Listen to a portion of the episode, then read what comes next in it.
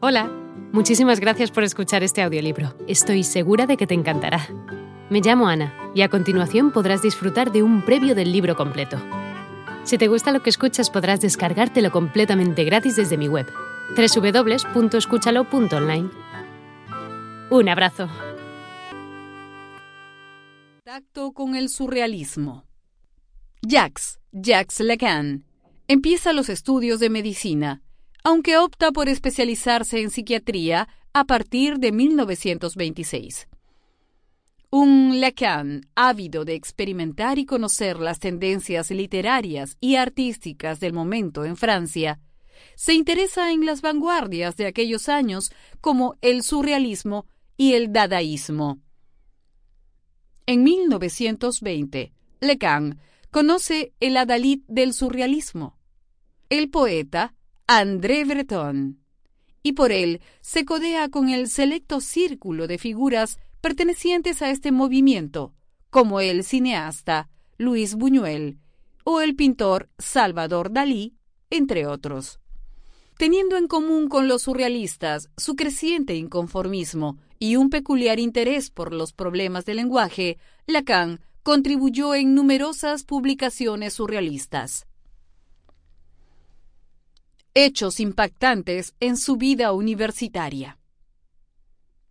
En 1926 se funda la Sociedad Psicoanalista de París, SPP, siendo reconocida por la Asociación Internacional Psicoanalítica, instituida en 1910 a instancias de Sigmund Freud. Dos años después de dicha fundación, Jacques se compromete con María Teresa Bergerot a quien le dedicará su tesis doctoral de 1932. Había empezado su entrenamiento clínico en psiquiatría en 1927 y por esa misma época conoce y trabaja con el renombrado psiquiatra Gitten Gatan de Clerambault, cuyo estilo poco convencional de enseñanza ejercerá una influencia duradera en Lacan. Años más tarde, este manifestaría, en menoscabo de sus demás mentores, que Guetin fue su único profesor importante en toda su formación universitaria. En 1929 sufre una profunda decepción por la partida de su hermano menor, Mark, quien se había decidido por el sacerdocio. Jacques había perdido la fe en la religión durante su adolescencia y, orgulloso de ello, deseaba más que nada influir en Mark, sin mucho éxito, como comprobaría luego. La tesis doctoral. Durante su estadía en la universidad, Lacan muestra particular interés en el trabajo filosófico de Martin Heidegger y participa en los seminarios sobre Hegel de Alexandre Kojev junto a muchos otros intelectuales de la época, en compañía de quienes recorre con fruición decenas de librerías de la ciudad luz. En junio de 1931, Lecan examina Marguerite Pantin-Sue, quien es admitida en el Hospital Santa Ana de París tras intentar asesinar a la actriz Huguette Duflos.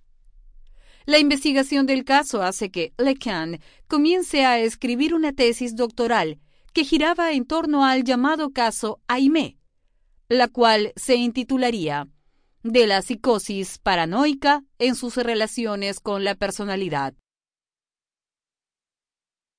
De este primer caso, Lecan concluye que la personalidad humana es una suerte de burbuja en expansión que se identifica con el contorno que rodea un vacío central. Por tanto, el ser humano, más que tener una sustancia o una personalidad, es la sustancia o personalidad propiamente dicha.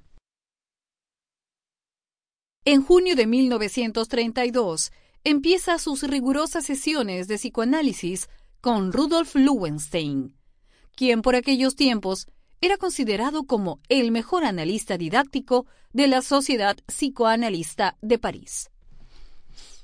A fines de ese mismo año, Lecan obtiene el diploma de doctor en medicina merced a su tesis doctoral antes mencionada. Asimismo, la publica y le envía una copia a su admirado Freud.